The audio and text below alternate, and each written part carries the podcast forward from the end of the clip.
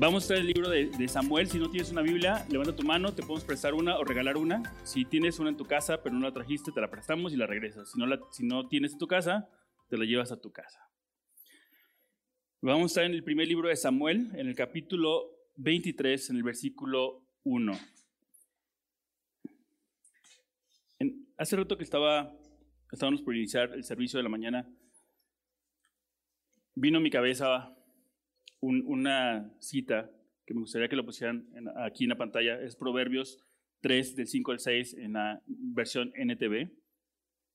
Dice así, confía en el Señor con todo tu corazón, no dependas de tu propio entendimiento, busca su voluntad en todo lo que hagas y Él te mostrará cuál camino tomar.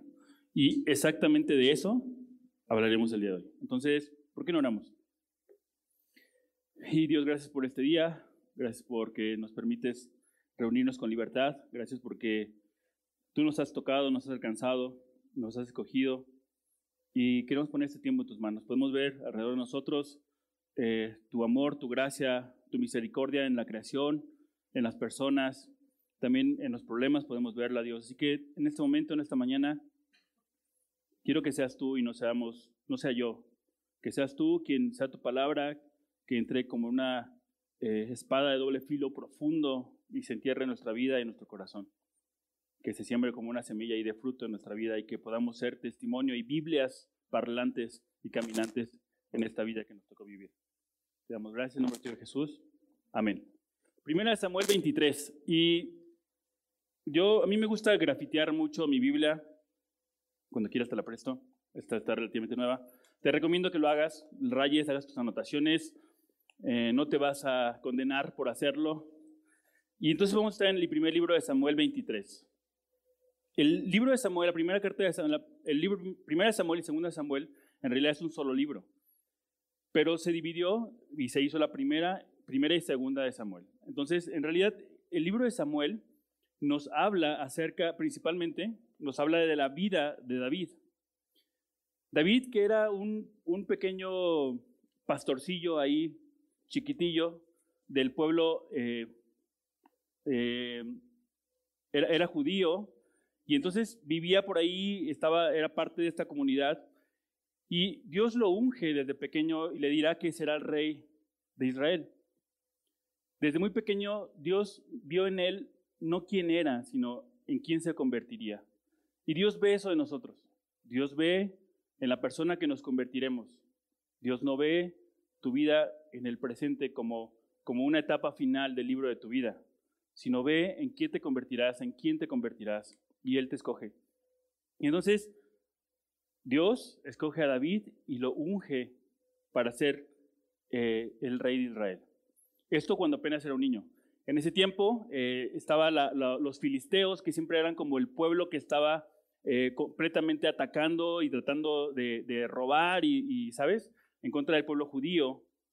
Y los filisteos siempre estaban ahí. De hecho, seguramente ha escuchado la historia de David y Goliat, donde los, los filisteos pusieron a este gigante y entonces llega David y dice, o sea, ¿por qué este, eh, este Pelagallos está amenazando contra nuestro pueblo? Entonces lo confronta y bueno, no voy a, voy a parafrasear la historia, entonces con una onda le pega en la cabeza, le corta la cabeza y su fama se extiende, no solo en el pueblo judío, sino en todas las comunidades y por supuesto en el pueblo filisteo también. Pero bueno, con este contexto, te sigo platicando que entonces David empieza a servir a Saúl. Saúl era el rey de los judíos. ¿Sabes? Saúl era el que estaba al mando. Entonces, tenemos que David estaba sirviendo a Saúl. Pero Saúl sabía la promesa de que David sería, había sido escogido para tomar el trono. Pero empezó a verlo como una amenaza. Empezó a verlo como una amenaza hasta un punto en que Saúl quiere, eh, atraparlo, quiere matarlo y empieza a perseguirlo. Entonces David huye al desierto y empieza a esconderse. Es importante esta parte porque él huye solo y se empieza a esconder en el desierto. Y entonces Saúl empieza la persecución contra David. Es interesante porque Saúl y David pertenecían al mismo pueblo. El pueblo contrario eran los filisteos y otros. Pero los filisteos eran el pueblo contrario, por así decirlo, y el pueblo, el mismo pueblo judío, era Saúl el rey y David su siervo, que ahora es perseguido por su rey. ¿Ok? Entonces tenemos una pelea interna entre el mismo pueblo. El rey persiguiendo a David por el desierto y David huyendo por todos lados, ¿no? Solo al principio.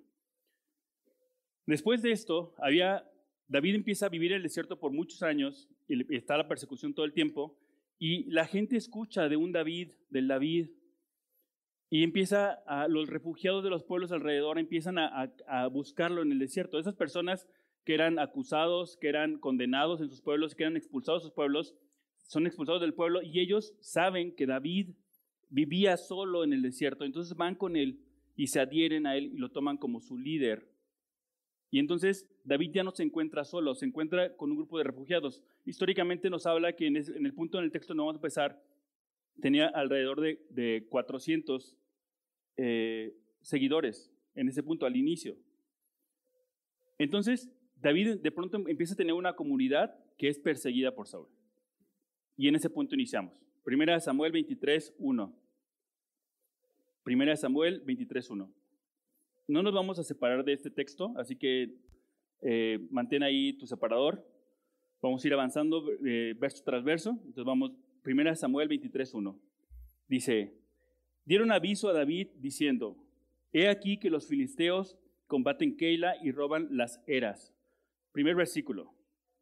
Viene, una, viene alguien del, del reino de Saúl y le dice a David, ¿sabes qué David? La comunidad de Keila está siendo atacada por los filisteos.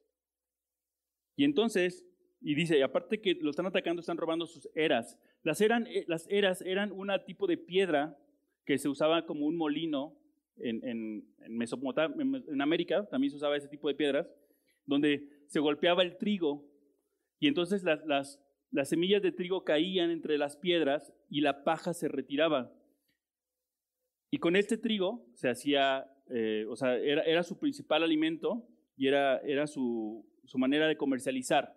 Entonces, si llegaban los filisteos y robaban esto, realmente estaban atacando directamente a la economía del pueblo, estaban robando su economía, su estabilidad y estaban ahí, ¿no? Ahí atacando al, pueblo de Keila. Pero es interesante porque el mensaje no fue hacia Saúl, hey Saúl, están atacando a Keila, no, el mensaje fue, oye David, están atacando a Keila. Es importante porque en este texto Dios ya había abandonado a Saúl. Saúl había sido puesto por Dios ahí como rey. Pero de pronto Saúl empieza a sentir ego en sí mismo y se separa, se desconecta de Dios y Dios lo abandona a sus, concupiscencias, así lo, lo menciona la Biblia. Y entonces eh, está protegiendo y cuidando a David. Y entonces Dios hace esto. Dios tiene un plan específico para cada pueblo. Y si Dios te llama a hacerlo a ti y tú no lo haces, eso no significa que su plan no se vaya a cumplir. El plan de Dios iba y, fue hacia David. Y le dijo David, o sea, llegan y le dicen esto, ¿sabes qué? Están atacando al, pueblo de, de Keila, ¿sabes? Y tú qué harías, o sea, imagina David, David está siendo perseguido y de pronto me dicen, oye, ¿sabes qué? Están atacando. O sea, David puede decir, o sea, yo ya tengo con mis problemas, ¿sabes? O sea, yo ya tengo con mis broncas, eh, ¿por qué me preocupo por otro pueblo? No o sea, me están persiguiendo, me quieren matar, es mi vida. ¿Por qué me preocuparía por otro pueblo? No puedo ni con mis problemas, pero David no hace eso. El versículo 2 dice, y David consultó a Jehová diciendo, ¿iré a atacar a estos filisteos? Y Jehová respondió a David, ve, ataca a los filisteos y libra a Keila. Muy interesante porque este texto lo primero que dice es, fue y consultó a Dios. Cuando algo llega a tu vida en circunstancias complicadas, fáciles o difíciles, lo primero que tendríamos que hacer es consultar a Dios. Y esta predicación se llama así, consulta a Dios. Lo primero que tendríamos que hacer es consultar a Dios, ¿sabes? Su, primera reacción podría ser, ah, ¿yo por qué? O sea, yo estoy tratando de sobrevivir, ¿por qué iba a ir a luchar contra un ejército filisteo? O sea, estoy aquí escondido. Pero David lo primero que hace es consultar a Dios. Ve y le consulta a Dios. Ahora, quiero que pienses tú cada cuando le consultas a Dios. O sea, ¿en qué cosas le consultas a Dios? Es más fácil consultarle a Dios cuando las cosas se ponen turbias. Pero cuando todo está fácil, es, te puedes desconectar. Y fue exactamente lo que le pasó a Saúl. Cuando él estaba en el reino, cuando encontró el poder, en el reino, dejó de consultar a Dios y entonces Dios lo abandona. Y así dice el versículo 3. Pero los que estaban con David le dijeron, he aquí que nosotros, aquí en Judá, estamos con miedo, cuanto más si fuéramos a Keila contra el ejército de los filisteos. Y si lo ves de esta manera, lo que te acabo de decir, o sea, no era un ejército lo que tenían con David, eran gente refugiada, ¿sabes? Eran, no era una élite de guerreros, eran simplemente civiles que habían sido expulsados y que David los había refugiado. Y entonces, esta gente dice, o sea, ¿cómo quieres, David, que nosotros vayamos a, atacar a un ejército élite de filisteos si, no, si somos muy pocos, si no somos nadie? ¿Sabes? Había un temor, había un miedo. Y esto en nuestra vida son las circunstancias. A veces hay circunstancias en nuestra vida que, parece que todo lo complican y no podemos tomar decisiones basadas en Dios. Se nos dificulta porque lo, lo que tenemos en este momento eh, nos da una probabilidad así de éxito. Pero Dios tiene otros planes. Este es un ruido que hay en nuestra cabeza, ¿sabes? Aquí estas personas funcionan como el ruido en nuestra cabeza. Oye, es que necesito que hagas esto y esto y esto. Y Dios te dice que hagas y tú no, pero es que eh, no tengo el trabajo que necesito, que puedo, no voy a poder hacer eso, este, no soy el mejor hablando frente a la gente, eh, ¿sabes? Y entonces le empezamos a meter ruido, pero Dios tiene otros planes. Dios te llama y te dice, tú le consultas y Él responde. Y así es Dios. Cuando tú le consultas, Él responde. Y David le consulta y Él responde y le dice, ve y libéralos. Ve y libéralos. Y el ruido, el ruido eran las demás personas. No, ¿cómo crees? O sea, nosotros tenemos miedo, somos pocos, no somos guerreros. ¿Cómo quieres que hagamos eso? El cuatro. Entonces David volvió a consultar a Jehová. Y Jehová le respondió y dijo, levántate, descienda a Keila, pues yo entregaré en tus manos a los filisteos. No es malo tener miedo. Dios sabe. Dios sabe que nos pueden dar miedo las circunstancias. Dios Dios sabe eso. O sea, no, pero no podemos tener, no podemos dejar que el miedo sea nuestro pretexto para desconfiar de Dios, para eh, no obedecerle. El miedo no puede bloquear lo que Dios quiere que hagamos. ¿Sabes? Dios reconoce que podemos tener miedo y podemos confiar en Él, pero somos humanos y somos pecadores. Y entonces el miedo va a llegar a nuestra vida y nos va a dar miedo muchas cosas. Y vuelve a, vuelve a cuestionar a Dios en tu vida. ¿Qué, ¿Qué, qué, cosa en tu vida no estás haciendo por miedo? Yo muchas, la neta. Y le vuelvo a consultar a Dios y Dios vuelve a responder. El 4 dice, entonces David volvió a consultar a Jehová y Jehová le respondió y le dijo. Y la primera palabra después de esto dice, levántate. David, Dios exige una acción a David. Le dice, levántate descienda a Keila. Y después dice, pues yo entregaré en tus manos a los filisteos. Dios dando una promesa.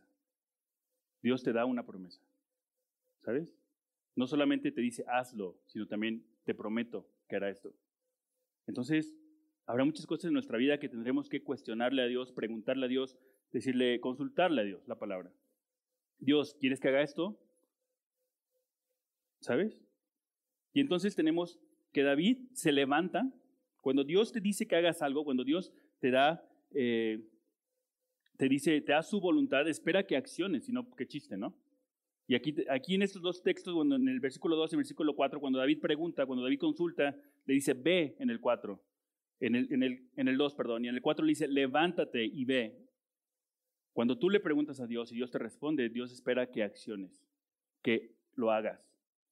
Entonces, el 5, 23.5. Dice, fue pues David con sus hombres a Keila y peleó contra los filisteos.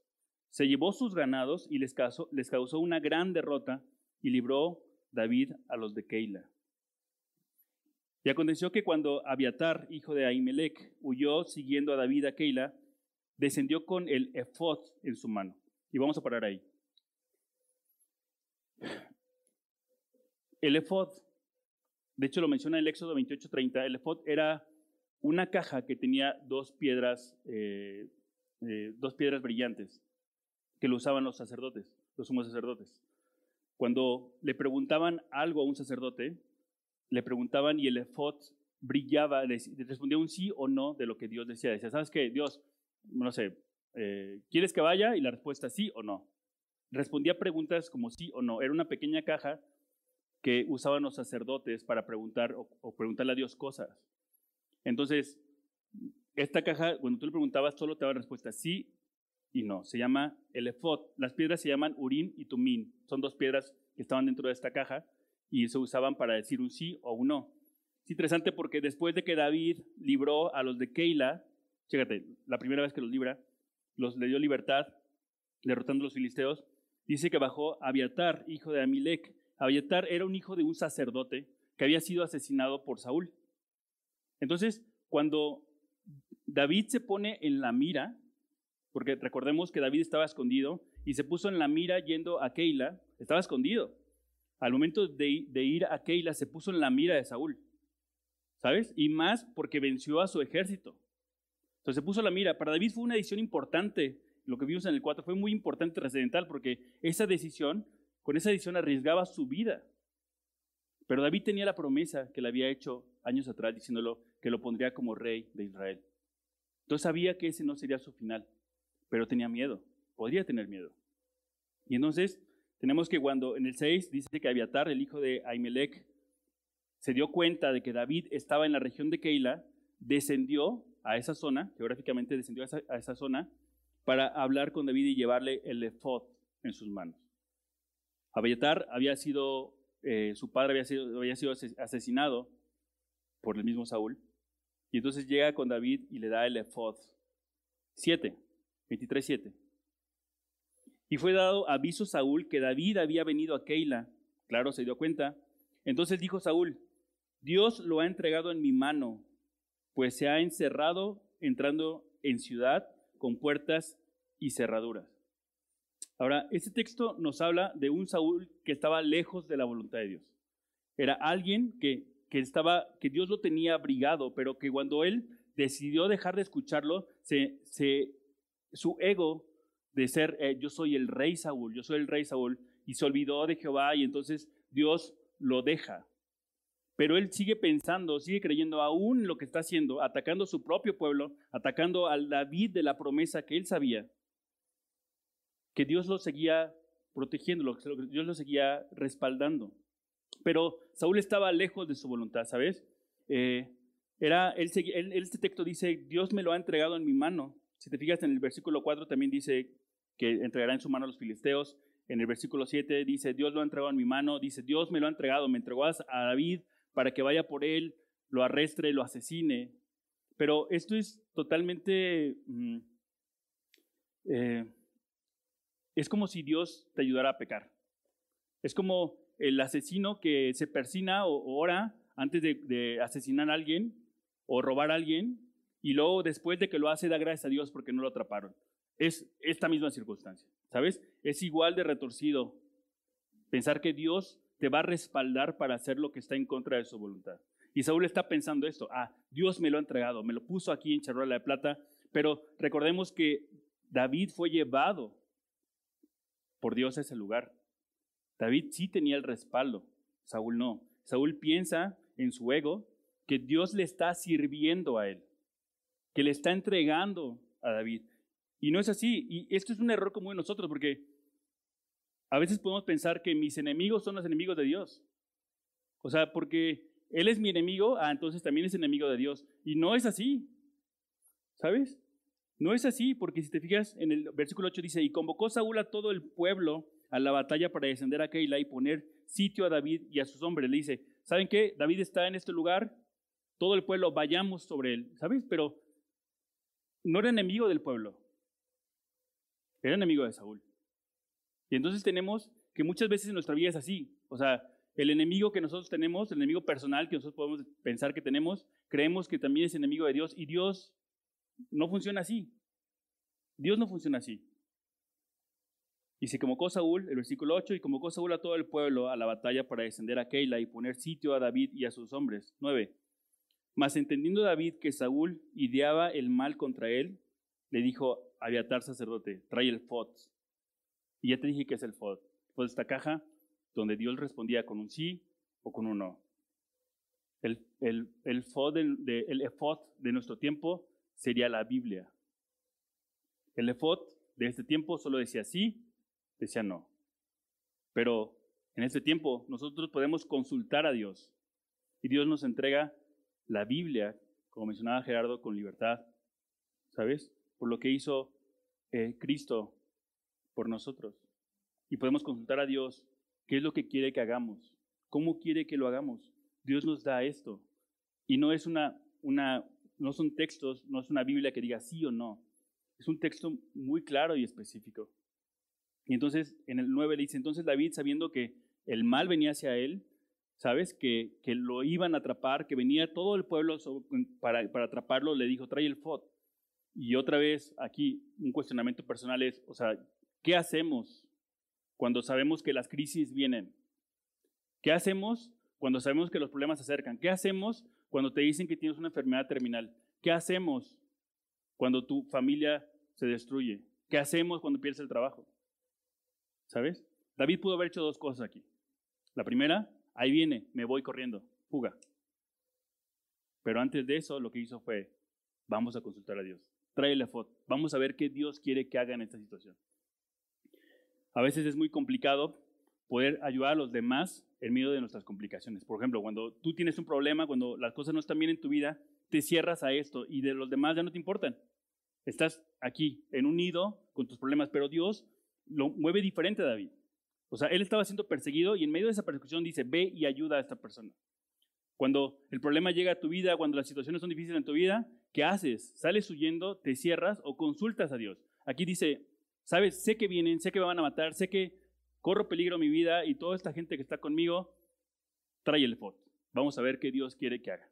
¿no? No, no tomar una decisión impulsiva, no hacer, eh, no tomar cosas a la ligera, sino preguntar a Dios, ¿qué quieres que haga? Y es esto, no te fíes de tu propia prudencia, como dice la Biblia. Eh, y guárdate en lo que Dios quiere que hagas. Eh, y guárdate en Dios. No corras de Dios, ve a Dios. ¿Sabes? Si estás en una angustia, espera en Dios, consulta a Él. En este texto podemos ver que Dios llevó a, a David a ese punto y no lo llevó para abandonarlo. No lo llevó a Keila para abandonarlo, ¿sabes? Y en el momento, si tú tienes, eres nuevo o no eres nuevo y estás buscando la, obediencia en Dios y Dios te lleva y estás en un conflicto, Dios no te llevó ahí para abandonarte. O sea, Dios no te va a dejar ahí abandonarte a que mueras en tus problemas, en tus angustias. Dios, si estás buscando a Dios y de repente estás en una situación difícil, Dios espera que lo consultes. Dios quiere hacer algo en ti y hacia los demás a través de tu vida en lo que estás viviendo. ¿Sabes? Es, quiere, quiere hacerlo. Quiere bendecir a alguien más. Es muy interesante porque cuando Dios nos pide que hagamos algo, primero, sí, nos bendice a nosotros, pero también bendice a los demás. Lo hemos hablado con los chavos que es como una corriente de agua. Es una corriente, la, la bendición de Dios es un torrente de agua gigantesco, donde cae el chorro gigante. Imagínalo, en una cascada, que está cayendo el agua así, y desde muchos metros antes de llegar a la cascada, ya sientes la brisa, la brisa de la cascada cayendo. ¿Sabes? Y todo lo que está al lado del río, todo lo que está al lado de la bajada de la cascada, el pozo de la cascada, es verde. Y el río continúa. La misericordia, la gracia y las bendiciones de Dios son así. Es como un torrente de agua que cae profundo, cae profundo y llega y ese río va a regar muchas, muchas hectáreas, muchas milpas, pero todo lo que va pasando a su alrededor se va haciendo verde. Van creciendo árboles, van habiendo animales, más animales, todo se va, eh, todo mejora por donde va pasando el río. Y Dios así, cuando Dios extiende una bendición a tu vida, todo lo que está alrededor de ti también salpicará del amor de Dios. Crean o no en Él. ¿Sabes? Crean o no en Él, cuando Dios bendice, su bendición cae en muchos lados. Y nuestro trabajo, al ser creyentes, es compartir esa bendición hacia los demás. Porque cuando no compartes una bendición, se puede convertir en una maldición. O simplemente Dios deja de hacer que corra el agua. Y entonces tenemos esto. en versículo 10, voy a leer 10 y 11, y dice, Hijo David, Jehová, Dios de Israel, tu siervo tiene entendido que Saúl trata de venir contra Keila a destruir la ciudad por causa mía. ¿Me entregarán los vecinos de Keila en sus manos? ¿Descenderá Saúl como ha oído tu siervo? Jehová de Dios, te ruego que lo declares a tu siervo. Y Jehová dijo, sí, descenderá. Si te das cuenta de este texto que vamos a leer, hay dos cosas importantes. Dice, he escuchado que Saúl viene a buscarme y destruirá esta ciudad por encontrarme. Y luego las preguntas son específicas, un sí o un no. Acuérdate, están usando eh, el FOD. Y entonces dice, te ruego. Y nuestra petición, nuestra oración de Dios es con un ruego. Tenemos que rogar a Dios. La, la, la, Biblia lo menciona como clamar a Dios. Y la palabra clamar a Dios proviene de la palabra bramar, como lo hacen eh, los animales del campo cuando lleven a su pastor. ¿Sabes? Eh, te cuento una historia. Cuando era niño, mi abuelo tenía vacas. Entonces, a cierta hora de la tarde, mi abuelo salía para alimentarlas. Entonces, cuando él salía de la casa, literalmente la casa estaba aquí y había unos 50, 80 metros hasta corral, las vacas lo veían que salía de su casa y empezaban a bramar, como locas. Empezaban a bramar intensamente porque sabían que su pastor venía a alimentarlas. Empezaban a bramar con esta desesperación porque reconocían lo que vendía, reconocían a su pastor y ellos reconocían su necesidad. Entonces Dios nos dice que clamemos, que bramemos, que le digamos, Dios, necesito, alimentame, háblame, aquí estoy, que bramemos. Entonces, David dice aquí, te ruego que lo declares, y es que, que Dios lo declare. A veces, a veces he escuchado que dice, yo declaro, pero sabes que Dios es el que declara, Dios es el que dice, Dios es el Dios, Dios es el del poder. Y Dios te dice, dime qué hago, dime qué hacer, qué voy a hacer, te ruego que lo declares a tu siervo. Y ahí ponemos la palabra siervo, donde él reconoce su posición frente a Dios. Y Jehová dijo, sí descenderá, es decir, sí, Saúl irá a buscarte. 12. Y dijo luego David, ¿me entregarán los vecinos de Keila a mí y a mis hombres en manos de Saúl? Y Jehová respondió, sí te entregarán. Y en esta cita me reventó la cabeza cuando lo estaba leyendo, porque David había ido a salvar a los de Keila y Keila los iban a traicionar, lo iban a entregar. ¿Cuántas veces en tu vida, en mi vida, hacemos algo por alguien más y la otra persona no responde como quisiéramos que responde o, no responde como esperábamos que lo hiciera? Ah, pues ya no hago nada por ella. Ah, ¿Por qué? Pero, ¿sabes? Dios no te llama a hacer eso. Dios te da una indicación, te dice, hazlo. Lo que ellos hagan no te incumbe. Y entonces podemos decir aquí que David estaba salvando dos veces a los de Keila. El texto que sigue dice que se va porque sabía que Saúl iría a destruir la ciudad por búsqueda. Y antes de esto fue a salvar a los de Keila de los filisteos. Los salva dos veces. Y los de Keila simplemente lo traicionan. ¿Sabes? Simplemente es traicionado por Dios. A veces, alguna vez, en una plática decían, eh, a ver, es que si, en, el semáforo, yo no le doy a los niños o a la gente los semáforos porque lo usan para comprarse drogas o no sé, lo que sea que pase en tu cabeza, seguramente lo has pensado alguna vez. No, pues yo prefiero darlo mejor en especie porque así no compran alcohol, ¿no? Pero Dios no nos llama a sentenciar o justificar lo que ellos van a hacer. Dios nos llama a hacer nuestra parte y Dios se encargará del resto. Este texto no nos habla qué pasa con los de Keila, seguramente Dios trabajó en ellos después, pero Dios nos llama a hacer algo. Lo que pase a través de lo que hacemos no es nuestra responsabilidad. Nuestra responsabilidad es obedecer a lo que Dios nos llama a hacer.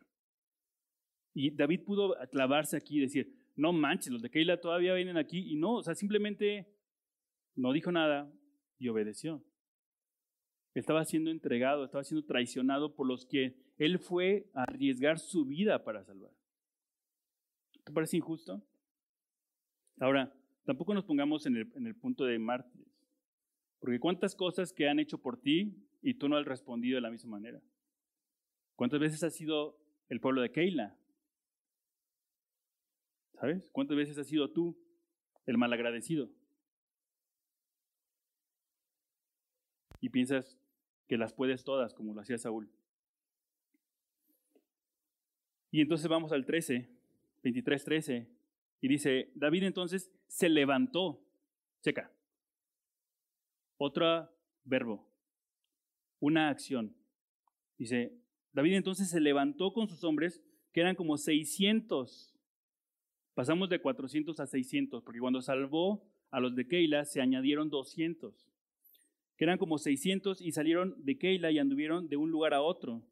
Y vino Saúl, vino Saúl el nuevo día que David se había escapado de Keila y desistió de salir. Entonces tenemos en este texto en el 13 que después de que David vuelve a consultar a Dios, ¿qué quieres que haga? ¿Qué hago? Le dice, dice que se levanta y se va de ahí. Cuando tú consultas a Dios, otra vez te lo menciono, cuando tú consultas a Dios y Dios te dice algo o te da la indicación de algo, espera que lo hagas. Y después cuando vuelvas a preguntar, va a volver a responder y espera que lo hagas. Cuando Dios te da una indicación es para que acciones, no solo para que lo sepas, sino para que lo hagas, para que tu vida muestre esa confianza en Dios. ¿Sabes? Es interesante porque el, Salmo 119, del 119 que no va a aparecer, porque no se lo pasé a las chicas atrás, Salmo 119, el 105 dice, lámpara es a mis pies tu palabra y luz para, mi, para el camino, para mi camino. Y es esto donde la palabra de Dios es una pequeña lámpara, como si fuera una lámpara de aceite, que vas caminando y no ves más que un metro de distancia mientras caminas en la oscuridad.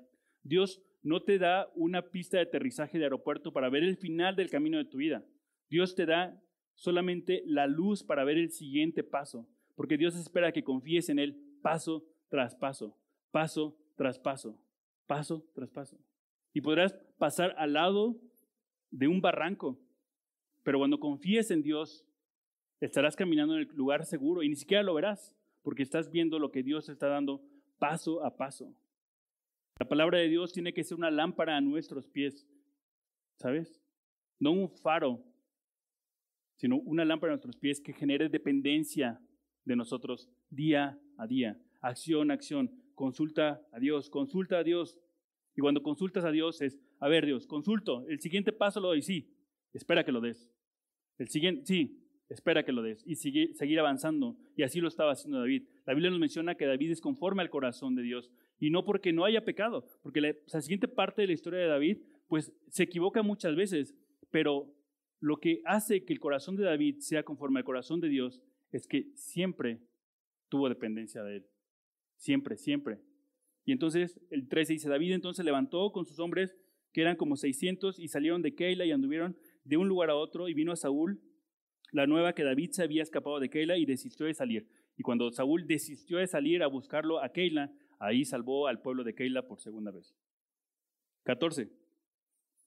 Y David se quedó en el desierto en lugares fuertes y habitaba en un monte en el desierto Sif y lo buscaban Saúl todos los días, pero Dios no lo entregó en sus manos. Tercera vez que este texto nos dice, Dios no entregó a David en sus manos se quedó en lugares fuertes. Dice que estaba en el desierto de Sif y lo tuve que googlear.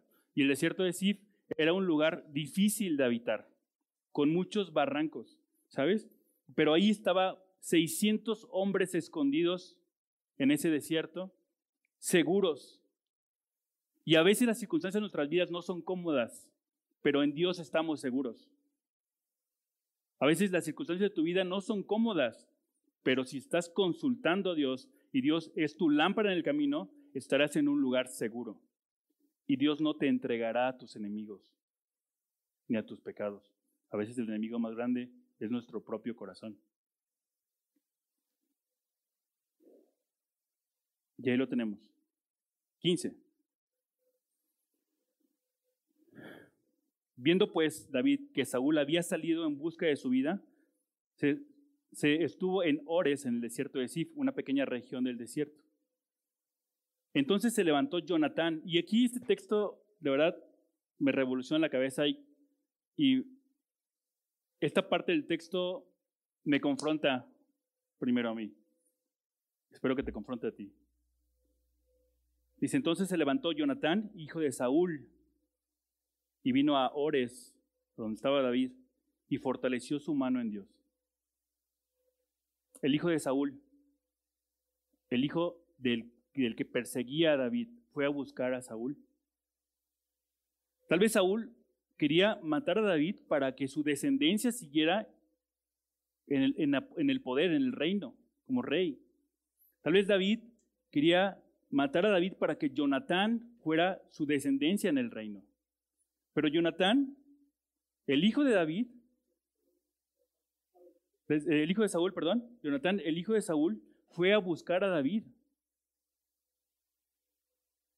y fortaleció su mano en Dios. Eh, Jonatán y David, eran, eran amigos, eran cercanos. ¿Sabes? Su fe, ellos habían hecho un pacto con Dios y, eran, tenían una relación con Dios. Y el 17 dice, y le dijo Jonatán a David, y le dijo, no temas, pues no tallará la mano de Saúl mi padre, y tú reinarás sobre Israel, y yo seré segundo después de ti. Y aún Saúl mi padre así lo sabe. Cuando le dice no temas, Dios está usando a Jonatán como un mensajero, está diciéndole, recuérdalo, yo ya te lo prometí, ya te lo prometí, confía en mí, no temas. Dios sabía que David tenía miedo. Y en esos momentos de angustia en tu vida, piénsalo. Dios te va a decir, no temas, no temas. Pero el miedo existe, pero la confianza en Dios debe ser más grande. Y se le dijo, no temas, pues no te hallará la mano de Saúl mi padre, y tú reinarás sobre Israel, y yo seré segundo después de ti. ¿Qué tan difícil es que puedas ver cómo Dios bendice a alguien más que tú y estar conforme con eso? Que veas cómo Dios puede tomar y ungir a alguien más y no a ti y puedas estar feliz con eso. Porque a Él, Dios, yo voy a la iglesia más que Él, o sea, yo sirvo en la iglesia, yo diez, porque, porque Él tiene este, esta familia, porque tiene este trabajo, porque tiene, por qué Él, por qué, ¿sabes? Es, ¿Qué tan difícil en tu vida puede ser que puedas ver que Dios bendice a alguien más que a ti y estar conforme? Jonathan dijo, David, Jehová dijo, tú serás rey y yo seré segundo. Y Jonatán sabía que el reinado le pertenecía por herencia. Y Jonatán dice, Dios dijo, yo lo respeto, Jonatán, David, tú vas a ser rey. Yo voy a ser segundo. Y, y nos habla de un corazón firme a lo que Dios quiere que hagamos. Un corazón en el lugar correcto, viendo el lugar correcto, y nuestra vida debe ser así. ¿Sabes? Debemos, debemos saber que lo que Dios espera que hagamos es más grande que nuestra propia necesidad, que nuestro propio deseo. ¿Sabes? Y esto es el tipo de amigo que necesitamos tener. El tipo de amigo que necesitamos. No, no el que dice, oye amigo, ¿sabes qué, bro? La neta tengo. Ay, va a estar bien, carnal. No. Necesitamos amigos que nos fortalezcan en, la palabra de Dios. Amigos que digan, o sea, Dios así, va, Dios ha prometido esto, ¿sabes? Que nos fortalezcan. No, ay, sí, va a estar bien, carnal. O sea, necesitamos amigos así. Y la iglesia puede ser un buen lugar para que encuentres un amigo así. Así que no salgas corriendo cuando se acaba la oración final. No sales corriendo. De hecho, eh, todos lo hacemos, pero si te das cuenta, tú siempre te sientas en el mismo lugar. Nunca combinamos lugares. Lo hacemos por automático y solo saludas al que está al lado. ¿Sabes? ¿Sabes cuánto tiempo esperar para salirte? ¿Sabes si te sales antes? Porque realmente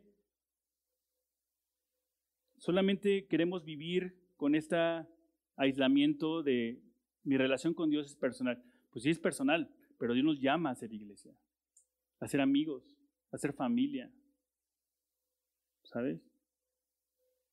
O sea, ¿quién aquí se puede parar aquí al frente y decirme los nombres de todos? Yo no. Sari sí. Yo no. y entonces tenemos esto, ¿no? Eh, Dios dándonos promesas y reafirmando esta promesa ahí en medio de la persecución a través de Jonatán a David.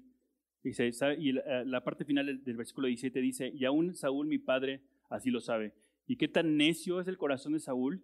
Que Saúl conoce la promesa de Dios hacia David y aún así lo persigue.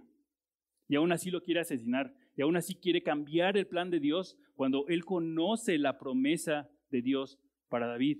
Saúl, aún en su necedad, busca cambiar lo que Dios ya ha prometido y que él sabe. El texto dice, y aún así mi padre así lo sabe. Está necio. Es, es la necedad.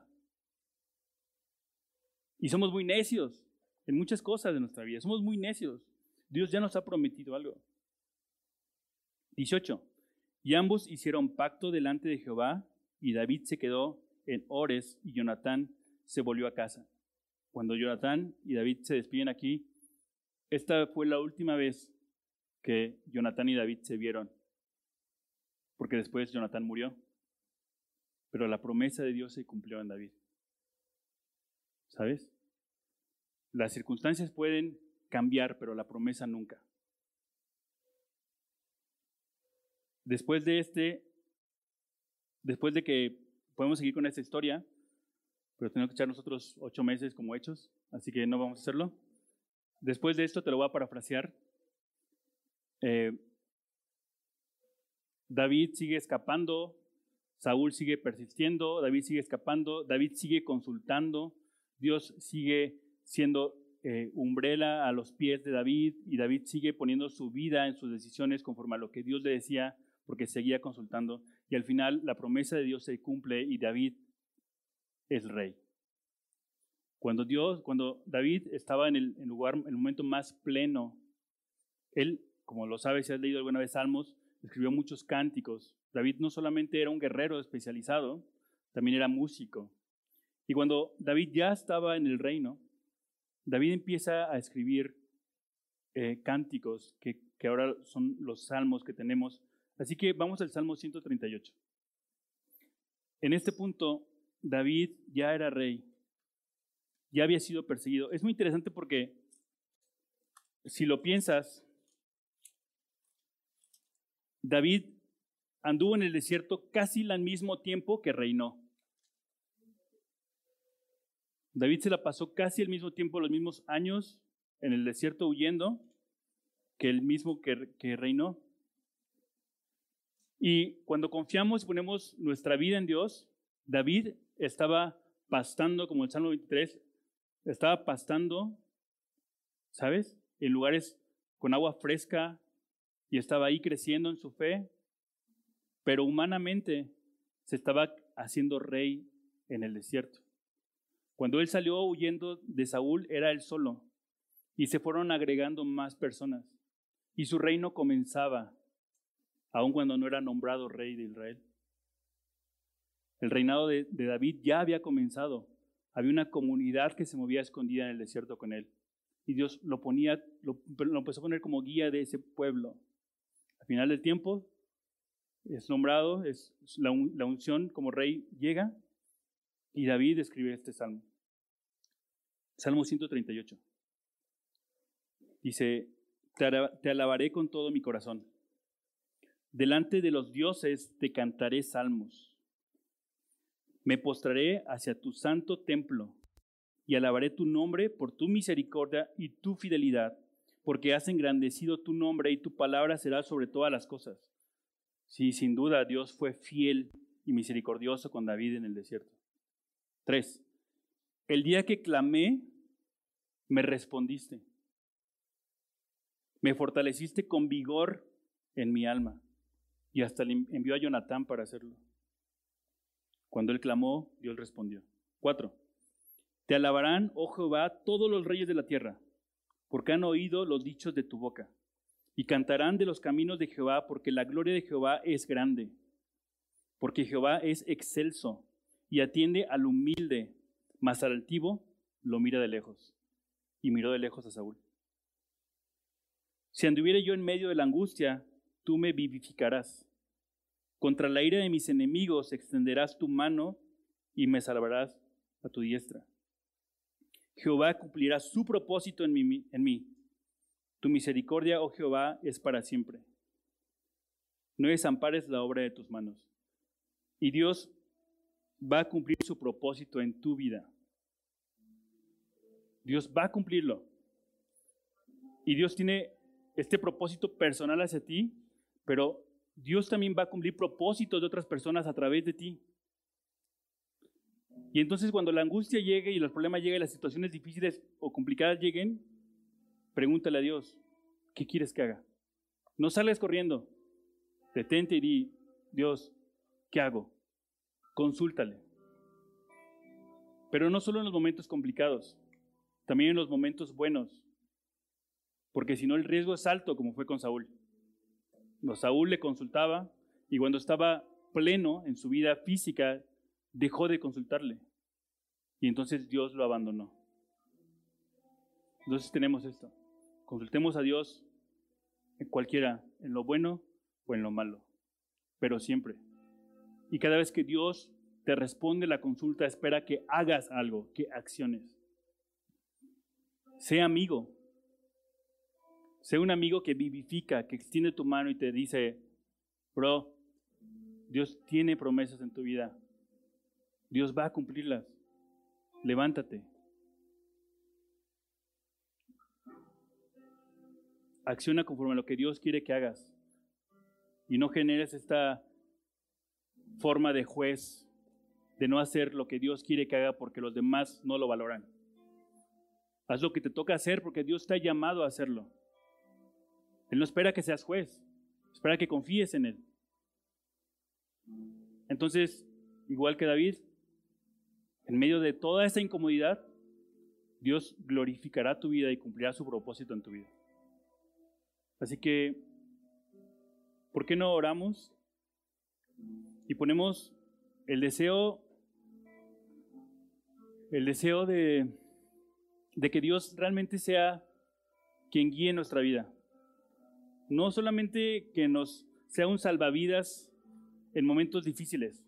Eso está muy naco, como lo decimos en Restituidos. Eso está muy chafa. O sea, Dios no es tu comodín en momentos difíciles. Dios tiene que ser tu esperanza, tu camino, tu luz, tu guía. No esperes que Dios te resuelva y te muestre el camino hasta el final.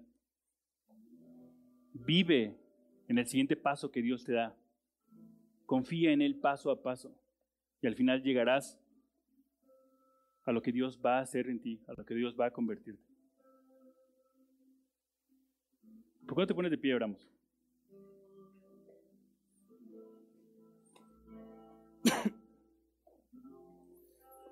Ay Dios, a veces es más fácil el poder verte en momentos difíciles. A veces es más fácil que pidamos ayuda cuando ya estamos a punto de respirar de lo que esta vida nos da. Pero te pido que nos des un corazón humilde, un corazón sencillo, un corazón como el de David, que busque una dependencia completa en ti. Y no solamente que seas nuestro salvavidas, Dios, que nos hagas sabios de lo que quieres que hagamos en esta vida para ti, para tu gloria. Que nos quites la bandera de jueces para eh, justificar a quién bendecimos y a quién no, sino que simplemente nos hagas obedientes a tu palabra, Dios. Que nos hagas eh, sencillos de corazón para extender una mano, para levantar a otro que no necesariamente tiene que ser un conocido, sino cualquier otro que necesita ser levantado. Queremos ser como Jonatán, una mano que se extiende, que venga de ti. Así que te doy gracias porque podemos ver alrededor de nosotros y lo que vemos es tu amor y tu gracia. Te pido que nos hagas sensibles a reconocer aquello que nos aleja de ti. Que no nos abandones, Dios. Que nos fortalezcas en ti. Gracias por tu iglesia, no solo tu iglesia identidad, por tu iglesia en todo el mundo. Gracias porque lo, lo que ya hiciste a través de Jesús en la cruz. Gracias porque nos haces crecer en lugares incómodos y haces tu gran sombra en esos lugares incómodos y complicados. como lo hiciste con Jesús en la cruz. Tu gran obra fue ahí en la cruz, en ese ahí Jesús recostado, incómodo, crucificado. Te pido que nos fortalezcas, sepamos reconocerte en ese momento incómodo para crecer en ti y abrazarte a ti, Dios.